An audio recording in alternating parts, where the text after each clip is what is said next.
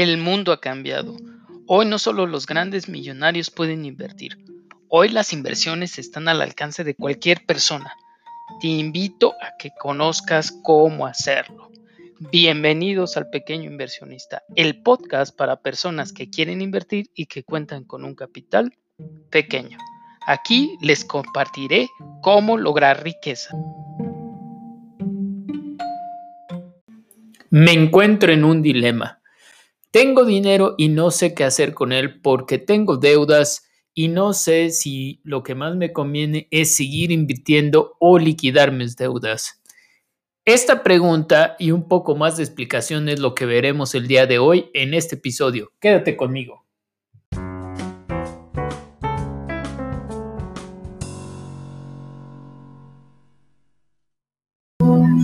Hola amigos, esperando que todos estén muy bien.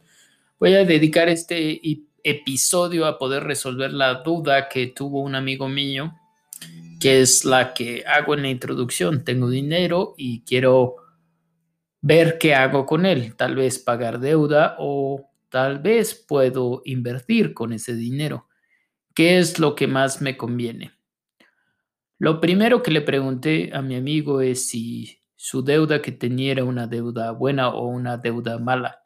En definiciones muy propias que he puesto aquí en estos episodios de este podcast, es básicamente lo siguiente. Deuda buena es todo aquello que te genera dinero. Sí, así como lo escuchas, hay deuda que te puede generar dinero cuando tú adquieres un crédito y lo usas para alguna inversión donde ganas más dinero de lo que tienes que pagar de los intereses de la deuda y ese remanente que es positivo te lo quedas en tu bolsa. En deuda mala, que es típicamente usada para gasto, no para temas de inversión, mm, todo se va al hoyo financiero donde tienes que estar pagando altas tasas de interés, donde te lleve a normalmente la pobreza. Esas son las diferencias básicas entre deuda buena y deuda mala. Para no enredar tanto a mi amigo, le pregunto exactamente qué es lo que él pretendería pagar con ese dinero. Él tiene pensado el pago de la hipoteca. La hipoteca es uno de los bienes que se compran más con deuda, porque no es tan típico que tengamos dinero en efectivo para poder pagar en una sola exhibición. Los créditos hipotecarios en México y en el mundo son bastante económicos comparado con otras cosas. A pesar de lo que crean muchas personas que los créditos o cualquier tipo de crédito es malo y es una robadera de dinero porque son muy altos los intereses que se tienen que pagar. En México estamos hablando de entre el 8 y el 10%, en otros países como Estados Unidos o Europa, básicamente las potencias traen una tasa de interés de 3%. Pero cada país tiene un sistema económico diferente que normalmente sus tasas de interés corresponden a su sistema económico. Así, en México y en básicamente toda Latinoamérica, las tasas de interés para créditos hipotecarios es de 8 a 10% y es razonable y es bueno comparándolo con otros créditos, tanto empresariales como personales, que pueden variar de 15 hasta 50%, dependiendo de qué es el tipo de deuda que estés adquiriendo. Por lo tanto, entre 8 y 10% es una deuda bastante razonable.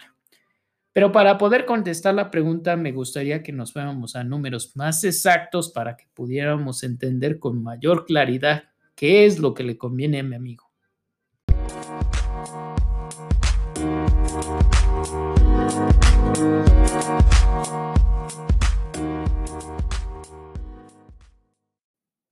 Como mi amigo está pensando más en pagar su hipoteca, lo invito a que pensemos al menos en una opción más. Le pregunto cuál es la tasa de interés que le está pagando por su actual hipoteca y me dice que es de 9%. Le digo, ok, ¿qué pasaría si en vez de pagar la hipoteca compras otra propiedad? Vamos a hacer los cálculos.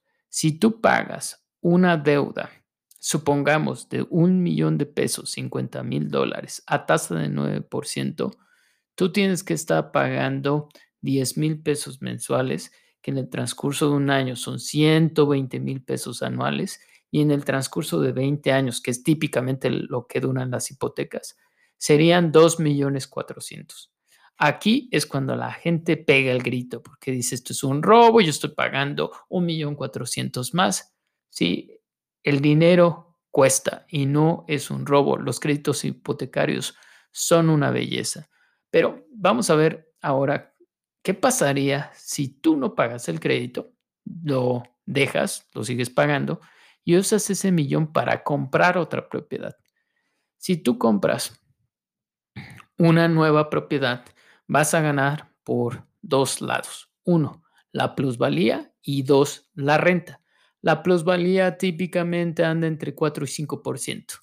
Vamos a suponer nosotros que es esa plusvalía de 4%. El puro valor de la propiedad en el transcurso de 20 años sería de 2.1 millones, más lo que recibas de las rentas, considerando de que vas a tener algunos meses que no te van a pagar la renta, considerando que tienes que pagar mantenimientos y que tienes que pagar impuestos, de la renta total anual vamos a quitarle un 20% por todos esos conceptos. En el final de 20 años de puras rentas, tú puedes estar recibiendo, quitando mantenimientos y impuestos y, el, y lo que es este, tus rentas cuando no las tengas por cambios de inquilinos, sería de un total de un millón trescientos, más o menos.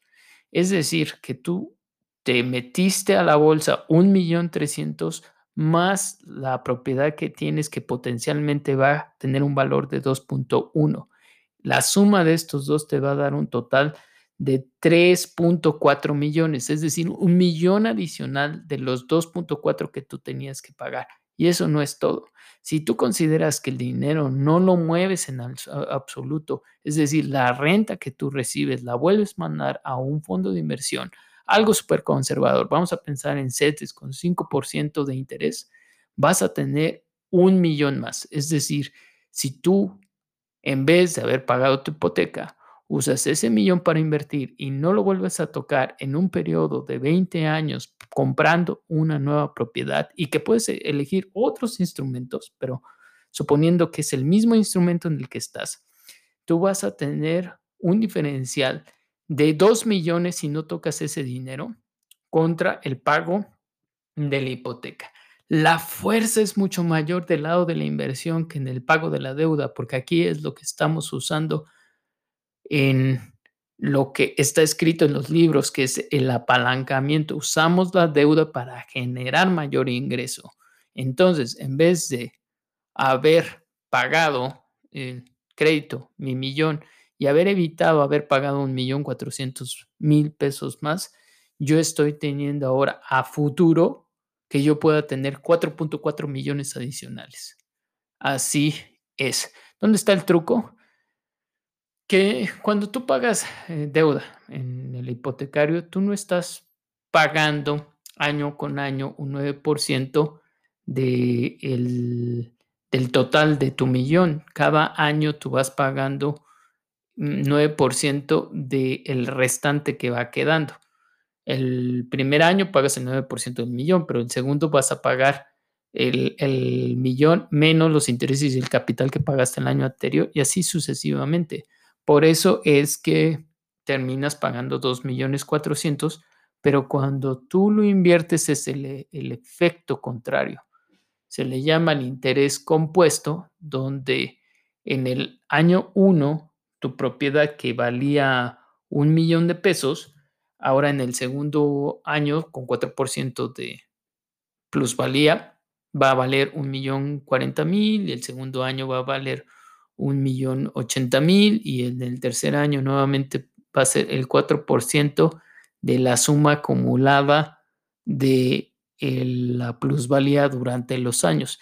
Es por eso que va siendo como una bola de nieve que con el paso del tiempo, como va caminando, se va haciendo mucho más grande.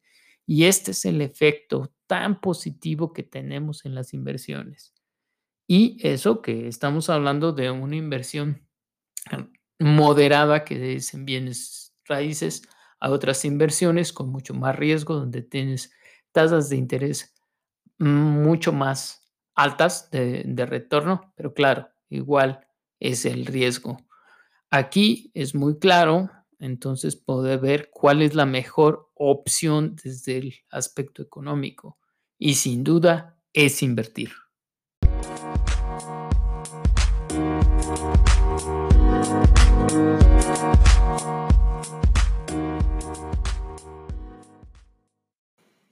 Este ejercicio fue excelente para que nosotros pudiéramos tener el ejemplo de qué es lo que pasa con deuda buena, cuando usas la deuda como una palanca para poder tener mayores beneficios.